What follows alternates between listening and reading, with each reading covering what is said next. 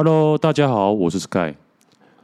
看到网络有在讨论一篇文章，还蛮热门的，我想先来练一下。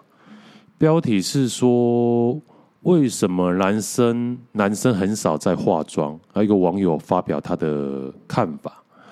我先练一下，练完我再说一下我的感想。好，他说。我以前也认为化妆是邪魔歪道，但化妆不是指一定要弄得眼影腮红、口红画的很像金童玉女一样，因为男生皮肤普遍比较差，如果不防晒的话，肤色会不均匀，所以可以用个五角海绵啊，或者是气垫粉扑啊，加粉底液盖一下，就可以焕然一新了。然后接下来他要说，如果上述太难的话，那就可以用个紫色的防晒乳校正哦，校色也是焕然一新，不需要怕脱妆什么的。如果眉毛杂乱无章的话，可以买个修眉刀，至少把很外面的杂毛修掉。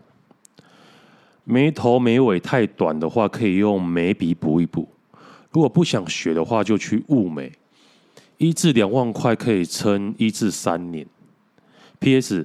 他说的，他说如果男生眉毛如果不浓，又曾经被说不帅，很有可能是有眉头眉尾空洞的现象。这个光靠修眉可能没办法。当然，修眉可以把杂毛修掉，也是很重要。如果你又加上你长得圆圆的。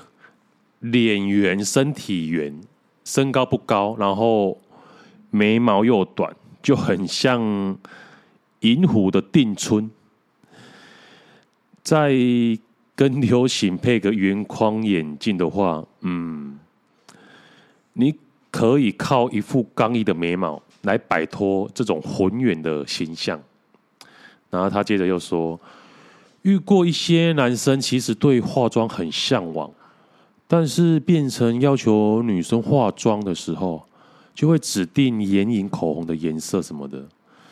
然后男生化妆最保险牌就是校色的防晒、四底乳，然后用修眉毛，然后再中阶一点就用粉底液、鼻影，然后可以打亮鼻影，打亮就是让你的鼻子更挺，蒜头呃蒜头鼻会缩小。进阶的话，就是你想要得到的其他东西。如果脸很油的话，可以加上蜜粉；脸很干的话，小心底妆会脱妆。眉笔注意不要买太偏红的咖啡，会很假。然后保守牌的话，就买灰色的。出眉毛的话，再用黑棕色的。看到这边，你就会说，男人只要有钱就好。抱歉，女生还是先看脸，脸有没有钱是脸过关之后的事情。或者你要直接医美，但是要医美的话，也要知道自己要修哪里。然后最后他补充说：“我打这篇是因为有两两个男生跟我说，他们长相普，不是帅哥，人气很低。然后我发觉他们就是远远的，比较没有阳刚感，鼻梁也不挺，下颚浑圆。”最明显的是眉毛也圆，只有半截。眉毛改造真的是 CP 值很高啊！与其哀叹自己不是帅哥，不如赶快冲去买眉笔。来，来说说我的感想跟经验。他讲的其实百分之九十我都很赞同啊。男生的眉毛跟头发，真的就是可以改变一个人。但是这都是要。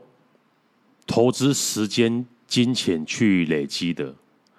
我的经验，我的头发哦，我从我从从小时候从一百块都有剪，哎，小时候是五十块啊，那时候国小时候五十块剪到最后又剪到一千二的，现在固定是剪七百块的头发，一千二剪过几次，但是我觉得是 CP 值不高啊。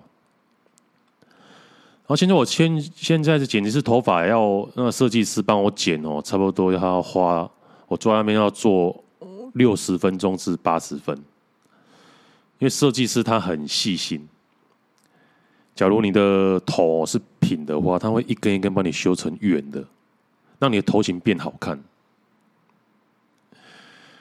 然后，因为男生的头发可能比较短啊，只要一长长就会变眉形，所以我现在是固定三个礼拜就会去预约一次啊。然后再补充一下，这个这一间店是有一次我去买东西的时候看到一个男生，哦，他的头发剪得很好看。我就过去问他说：“你是去哪边剪的？”所以我想讲的是说，只要你有心的话，你在生活中，你在生活中遇到任何的细微，看到美好的事物，你都会有求知欲，然后想要去改变。然后再是眉毛的部分，眉毛的话，我的也是比较稀疏啊。本来我会用画的，但是只要一流汗的时候，一擦掉它就会掉，它就不见了。然后后来就会就有去雾眉，也差不多跟这个作者讲的一两万，超要撑一至两两年呢。其实眉毛对一个男生其实蛮重要的，眉毛可以增加你的那个阳刚之气，所以是我觉得是蛮推荐的。但是如果你预算不够的话，你还是暂时用画眉的方法就好了。然后再者，有看到网友说眉毛要修，这个是。这个是对的，这个这个是没有错的。如果懒一点的话，每天出门的时候就是修的眉毛下缘就好了。你可以照，因为有些发廊会其实会帮你修眉，啊，修完以后你就要每天照着它修完的状态，把一些杂毛刮刮掉。每天出门的时候就照着它修就可以了。其实中这这些东西哈，有心的话你去网络上查，都有一堆的资讯。然后我每天都有在晒太阳。所以我是本来没有擦防晒的，但是有一阵子是变变得皮肤变得很黑，后来就开始擦防晒了，然后身体就比较没有比较懒了，就没有擦了。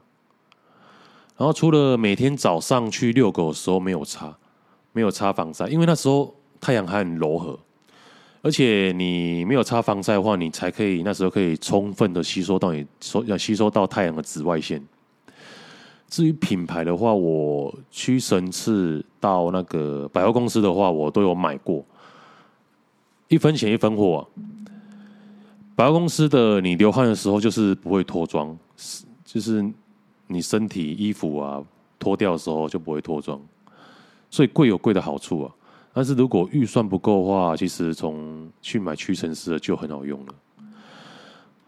然后再讲个人穿着。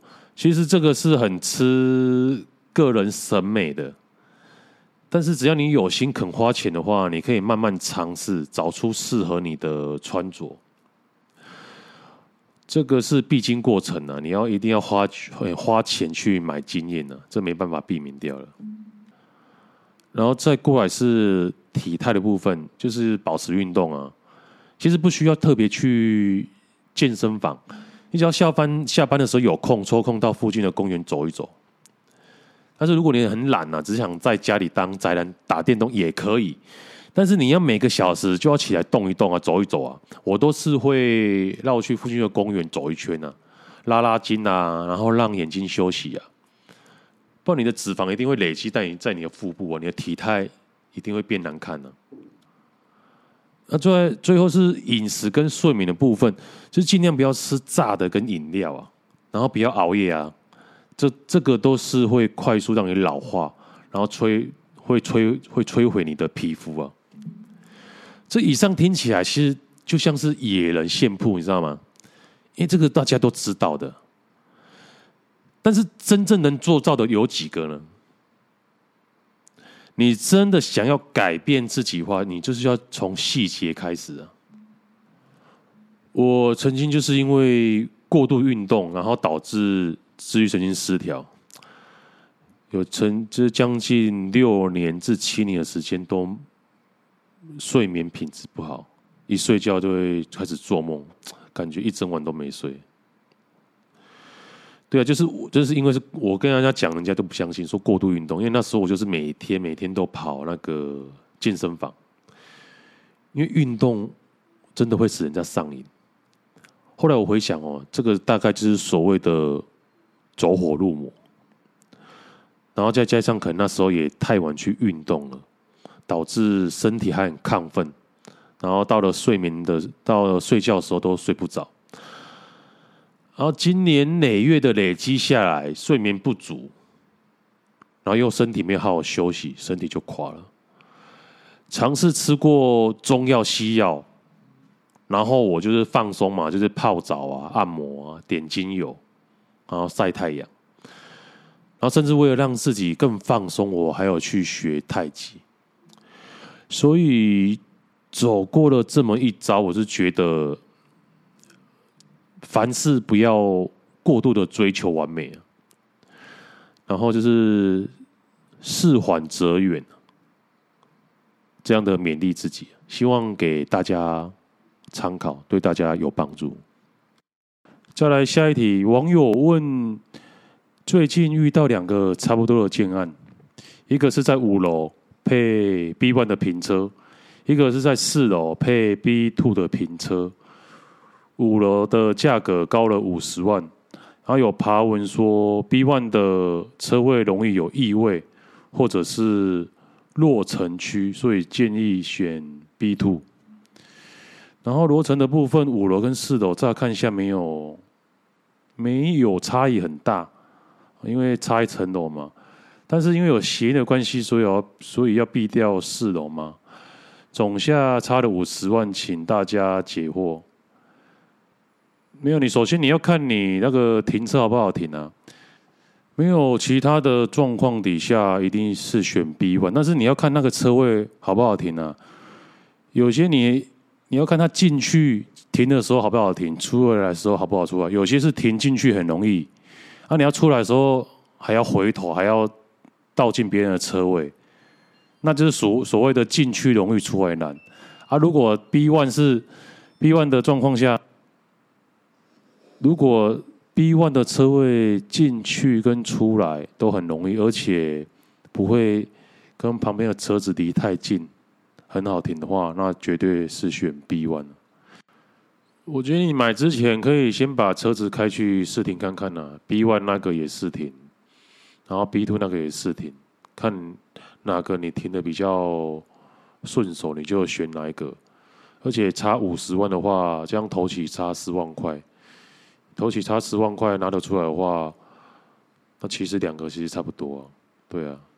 前提就是去试停，看好不好停啊，自己停的顺手最重要。好，再来是有网友问，他原生家庭是一层一户，跟楼上楼下没有往来，因此没有邻居关系的经验。然后六月初装潢完后，开始自己在外面生活，物件是内湖的公寓。起初在装潢阶段的时候，楼下就很多意见，然后上班期间时常要应付楼下的各种麻烦，然后昨天还熬我帮他 换大门对讲机电锁，给他熬了几千块就算了。装潢结束后，楼梯间偶遇楼上，就是上两层，就是有点火大的靠腰说曾经。什么有个要在啊靠腰某个工班，我也只能笑笑。然后昨天晚上开阳台灯晒衣服，被隔壁邻居开窗告知晚上不要开灯，影响他们的睡眠。怎么邻居毛这么多？我从来不管邻居在干诶干嘛的。楼上都很爱动一些桌椅，跑来跑去，应该是有小孩吧？没见过，没没有见过面，我都无所谓了。为什么别人就用放大镜来看我在干什么？是因为我买公寓的关系吗？住在大楼人是不是比较正常点？邻居素质跟经济状况有成正相关吗？没办法，你住公寓，你就是要跟邻居打好关系啊。而且你看，我看你的内容是说在内湖嘛？内湖如果二十年前会在内湖买公寓，会跑去内湖买公寓，而不是而不是在台北的传统的市中心买的，你看去内湖买的那些人的，你知道，你就大概知道那些人的素质是如何了。然后因为你在装潢啊，你装潢会吵到别人，我觉得给那个人凹一下是正常的。然后你开灯晒衣服，那个就有点扯了，要叫你不要开灯。但是你是不是想想说，他可能是要叫你帮他帮他买窗帘，这也是有可能的。但是我觉得这个那个也真的是有有点太扯了。那没办法，你住公寓你就必须忍耐。没办法，你遇到了，你只能以和为贵啊。如果你是住在大楼的话，还有管委会帮忙你处理，你不用亲自出面。亲自出面面对邻居的话，就很可能会撕破脸了。所以还是，呃，对啊，朋友还说他他的车位还被邻居偷停，然后住公寓五楼的邻居把整个楼梯都堵住了，把它当做自己的空间，别人都不能去阳台。唉，这个都是无解啊，没办法啊。有网友问：最近银行房贷贷下来的都是升息过后的利息利率。第一个就是贷款八年，年限三十年，利率是一点六八五趴，一段式利率没有宽限期。第二个也是贷款八年，年限三十年，利率是一点七四零趴，然后一段式利率宽限期三年。房子预计居住十年左右，打算换房。请问大家会选择哪一种呢？嗯，没有理财观念的话，就选一啊。没有宽限期啊，你如果有理财观念，你会去投资的，当然是选二啊。有宽限期三年的哦，那个很好用。那你利率一个是一点六八五，一个是一点七四零，差了零点一趴。每个月的利息差不多差几百块至几千块耶，那个那是微乎其微啊。重点是有宽限期三三年，你前三年都不用还到本金，你可以做很多的运用，可以买股票或者是其他的投资。但是你如果不会理财的话，你还是选一好了。好，下一个网友问：各位前辈好。小弟的预售屋预计今年底交屋，有贷款的问题想请教。当初贷款银行为合库，八成可以贷八成，当初一平买是十九万，目前市价约涨到了三三十万，平数为三十七，三十七平不含车位。想请问，如果我想增贷或者转增贷的话，可以在交屋后马上就办理吗？因为我拍完后发现说，看到说要先缴一部分的本金跟还款二至三年，才可以进行增贷或转增贷的部分。所以我想说，当初买跟现在市值有一点价差的话，不知道是不是可以在交屋时候就进行增贷？不好意思，房市菜鸟，请各位前辈解惑。这个解法有三种，第一种你去找另外一家银行，因为合库应该是建商配合的。找另外一家银行看可不可以估到，诶八五成，就比你原本估的八成多零点五成了。然后第二种就是说，你继续贷款，但是你必须诶还款一年以后，你才能才能再进行增贷，而且这一年你不能有宽限期。啊，第三种方法就是你要把你原本的贷款还掉，然后会有总价一趴的违约金。然后再跟下一间银行贷款，可以申请理财型的房贷，可以贷到估价的七成。也就是说，你要先把你原本的贷款，我刚刚帮你算一下，是五百六十二万还掉，然后你可以贷到七百七十七万。但是重缺点就是说，你要先生出五百六十二万，所以看你要采取哪一种方法。好，有网友问：最近开始看房子，有看到两间比较中意的。第一间房子预售屋，预计明年底会盖好，两房两卫，机械车位，室内空间约十四坪，地点在市区，离上班地址开车两分钟。啊，第二个物件预售屋预计一百一十四年底盖好，两房两卫，平面车位，室内约十八平，地点比较偏僻，在新从化区内。附近只有几栋新的大楼跟空地杂草，离上班地点大概开车十五至二十分钟。两间价钱一样的情况下，请问大家觉得哪一间好？要为了地点选烂格局，还是为了住了住的舒服一点选烂地点？请各位大大替小弟指点迷津。一个是机械车位，一个是平面车位。那机械车位的话，因为你每天都要停车、开车停车嘛，那你看你机械车位对你而言好不好停啊？你可以去百货公司啊，百货公司很多机械车位啊，你可以去试停看看啊，看你觉得顺不顺手啊？因为毕竟是你每天要停的地方，就看你能不能接受。对啊，因为如果市区的话，但是你是说一个开车两分钟，一个开车十五分钟至二十分钟，嗯，但是你第二个你可能没有算到，可能会塞车哦，塞车可能会更久。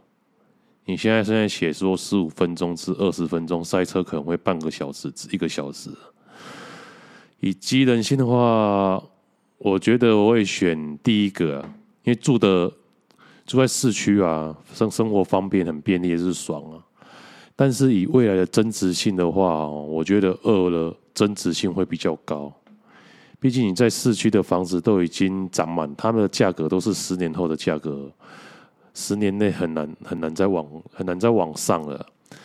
哎，第二个它是平面车位，室内又有十八平，对啊，增值空间比较大，就看你怎么抉择。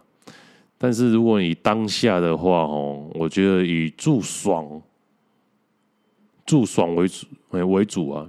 因为你如果选第二个的话，你会觉得说啊，我开车好累哦，早知道选第一了。有这种抱怨的话，直接选第一啊。增值性真的是放以后，现在爽比较比比较重要了，不要考虑以后了。以后了，你还要 经过十年、二十年，它才会增值这么多的话。你恐怕等待的时间啊太久了。好，下一个网友，我是男生，女朋友住在我家两年多了，我都是我在缴房贷、水电瓦斯费，他没有负担任何的费用，也没有跟他要过。今天他起床以后抱怨我的枕头都没有整好，因为我把它立起来看手机。我把枕头把它直立起来，这样躺着比较好看嘛。然后他又乱睡，我就去另外一边躺，也立起来，等于两边都立起来了。之后出去厨房用早餐没有弄回来，然后他就一直抱怨，我就说你不要乱躺，就不会躺到没有整到的。中间我去厕所，他就躺躺到我原本躺的那边。我离开没有放回来是我的错，但他的态度语调就是很高八度的说，每天早上只会惹他生气，抱怨到我不高兴才停，然后才说抱歉，然后然后才说抱抱。我不开心，当然不想抱啊，就拒绝。想要出去喝水被他拦住，然后一直然后一直以他根本没什么凭这东西，然后然后一直以他根本没什么。凭什么我可以生气？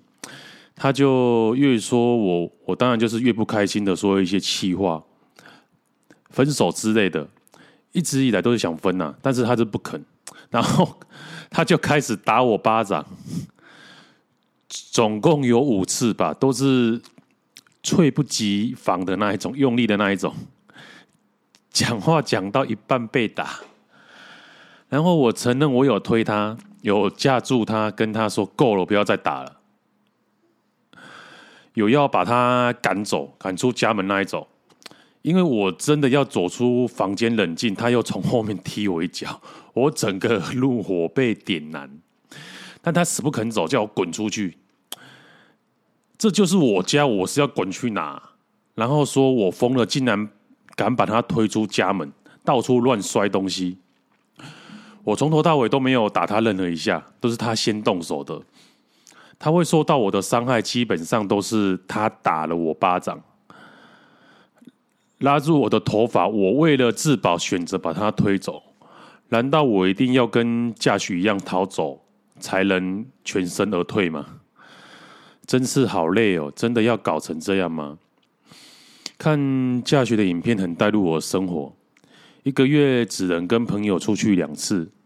他想吃饭，那他他想吃饭，还要我帮他叫外送，给他账密他不要，一定要我帮他，一定要我帮他订。我真的受够了跟他的生活，尽管已有美好的回忆，但权衡下还是想要分手。但是他不愿意，家里被他搞到脏乱，都是他的东西，从来都不去整理。我真的是瞎了才能忍这么久。这些都是被他弄伤的照片。他说是因为我把他惹怒的，是我造成的。我再怎样，我也是忍住打他的冲动。凭什么？到底我要被他这样的对待？我提分手是我真的非常想要分手，但他却以打我巴掌，并说这是要打醒我。中午发生争执。晚上他心情好很多，现在又在求和，拒不分手，意思就是他曾经想分手，但我挽留他，他心软了。现在他觉得不用分，讲好了就好。重点是我知道这件事情只会再发生。现在他不肯分手，我只能待在客厅。我到底该怎么做？这太夸张了！看他照片，真的是暴力女友。这个你只能跟他好好谈。你现在叫他搬出去，是不是不可能的？你要好好跟他谈，跟他讲说，这两年来我们真的是个性不合，大大小小的争吵我们都发生过了。我们是不是要冷静一下？然后跟他说：“我们先分开住一段时间，让彼此的，因为每天每每每天每夜都住在一起，一定会发生很多摩擦。如果也想要我们的爱再回来的话，是否应该要分开来？然后你可以帮他找一个住的地方，不然就叫叫他，他原本是住在家里嘛，就叫他搬回家。对啊，叫他帮，只是帮他搬行李，帮他搬回家，分开。”第一点是是要好好言好句的劝他回家，先把他搬开，之后再讲了。之后就可能就是慢慢的不要联络他，这个太恐怖。除非他真心悔改，但是我觉得应该年纪还轻啊，他还没有那个历练呢，可能要两三年后他才有办法改掉这种恶恶习啊，或者是他遇到再遇到下一任有办法治他的，因为你的个性是没办法制服了他的。一般的男生都不是不肯打女生的，所以我是奉劝你，还是好言好劝的，先叫他搬走，一切都是等他搬走后再讲啊。然后甚至他不想搬回家，你可以说你在外面帮他找一个住的地方。啊，重点是让我们两个先分开冷静一下，目的就是让他先搬走，啊，之后就不要让他搬回来了。好，今天我们就到这边。This is Sky. See you next time.